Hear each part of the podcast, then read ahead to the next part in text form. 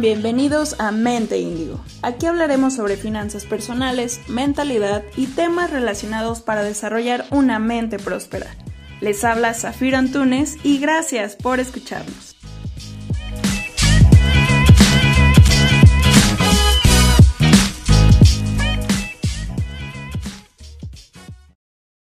Hola de nuevo índigos, el día de hoy vamos a darle continuación al tema de las cinco heridas de la infancia. Les recuerdo que esta información está basada en el libro de la sanación de las cinco heridas. Para quienes no han visto los primeros dos videos, les dejo en la descripción del video los enlaces. La tercera herida se le conoce como la humillación. Es una de las heridas emocionales que todos los seres humanos vivimos a lo largo de nuestra vida. Hasta que no se reconoce y se sana, Nuestras relaciones y nuestra vida están condicionadas por ella. La máscara de esta herida se le conoce como el masoquista, y esta herida surge entre el primer año y los tres años de edad. Pero antes, ¿qué es la humillación? Es esa sensación que experimenta una persona al sufrir una ofensa. Los sinónimos de humillación son vergüenza, sumisión, mortificación y degradación. La herida de la humillación se desarrolla cuando el niño aprende a comer solo e ir al baño solo, es decir, cuando empieza a tener autonomía sobre su cuerpo físico.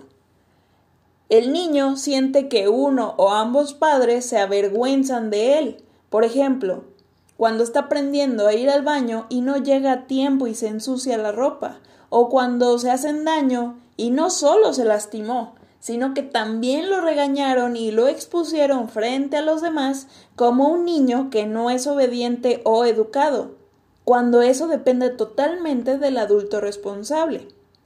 Cuando el niño se siente comparado con otros niños mejores que él, según sus padres, esto hace que la herida se haga más profunda.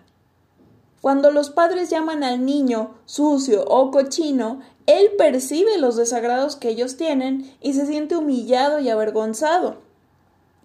La herida de la humillación se vive de manera más fuerte con la madre, pero también puede ser vivida con el padre, cuando él ejerce el control y desempeña el papel de madre cuando educa al niño a limpiarse, etc. La herida surge con la madre en la parte de la sexualidad y la limpieza, y con el Padre en la parte del conocimiento, la escucha y la palabra. En este caso hay que resolver la herida con ambos padres. La herida de la humillación crea la máscara del masoquista y de todas las heridas, esta es la más difícil de reconocer. El masoquista siente satisfacción y placer en el sufrir, casi siempre de forma inconsciente, busca humillación y dolor hace cosas para hacerse daño o para castigarse antes que lo hagan los demás.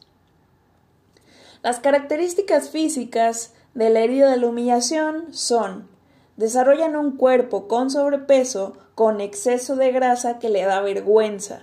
Su cuerpo es redondo, parece igual de ancho que de espeso. Solo, si solo una parte de su cuerpo es ancha, significa que la herida no es tan profunda. Normalmente es bajo de estatura, tiene un cuello grueso e hinchado, tensiones en la garganta, mandíbulas, cuello y pelvis, su rostro es redondo, los ojos abiertos e inocentes como los de un niño. También mancha con frecuencia su ropa. Tienen una voz melosa. Cuantas, cuantas más características reconozcas en la descripción, la herida es más profunda. Ahora vamos con la personalidad y el comportamiento. Se contienen a decir lo que quieren, ha aprendido que no tiene derecho a decir cosas que puedan perjudicar a otros e incluso puede llegar a justificarlos. Por ejemplo, la mujer masoquista que se queja de ser esclava de casa, pero al final sigue haciendo lo mismo porque no se da cuenta que ella misma crea su, su propio vínculo. No le gusta que le traten como si fuera un niño conoce sus necesidades, pero antepone a quienes ama porque cree que tiene el deber de servir a todos antes que a sí mismo. Le cuesta mucho aceptar su sensualidad, ni mucho menos su amor asociado por los placeres a los sentidos. Incluso se limita por sus impulsos ya que tiene miedo de pasarse de la raya y sentir vergüenza. Tiene el temor de ser castigados y disfruta mucho de la vida. Usualmente siente culpa al disfrutar de algo que sus seres queridos no tienen. Se la pasa constantemente ocupado. Esto es porque teme sentirse con libertad, ya que la libertad significa no tener límites y sentir placer. Suelen tener historias relacionadas con la sexualidad en su infancia o adolescencia. Se siente con facilidad sucio o indigno, incluso llega a sentir asco por sí mismo. A menudo se, se, recompensa con comida, pero la culpa y la vergüenza le limitan ese disfrute. Engorda con facilidad y ello tiene una razón. Es decir, con ello, ellos tienen esa limitación de no disfrutar de sus sentidos a causa de la culpa, y esto es un detonador constante en su sobrepeso. Tiene sentido el humor, pero lo usan en su contra, humillándose y burlándose de sí mismo frente a los demás. Solo se permiten cosas pequeñas. Usualmente siente culpa si compra algo grande y lujoso para él, pero no siente que realmente se lo merezca. Utilizan su lenguaje las siguientes palabras indigno, pequeño, gordo, estoy atrapado, cerdo, sucio, prostituta, etc. Cuando una mujer tiene una protección de grasa en la parte de las caderas, glúteos, vientre o muslo y suelen juntar las rodillas, tiene miedo a la sexualidad y su cuerpo tiende a engordar donde sufre violencia. La madre tiene mucha influencia sobre el niño. Siente que ella puede llegar a ser una gran carga para él incluso aunque la madre haya fallecido. El masoquista tiene dificultad para expresar sus necesidades ya que desde niño se callaba las cosas por miedo a tener vergüenza o avergonzar a otras personas. Muchas veces los padres le han dicho que no dijeran nada de lo que pasaba en la familia a otros, por ejemplo, situaciones vergonzosas en el ámbito familiar como un suicidio, la homosexualidad, violaciones, enfermedades, etc.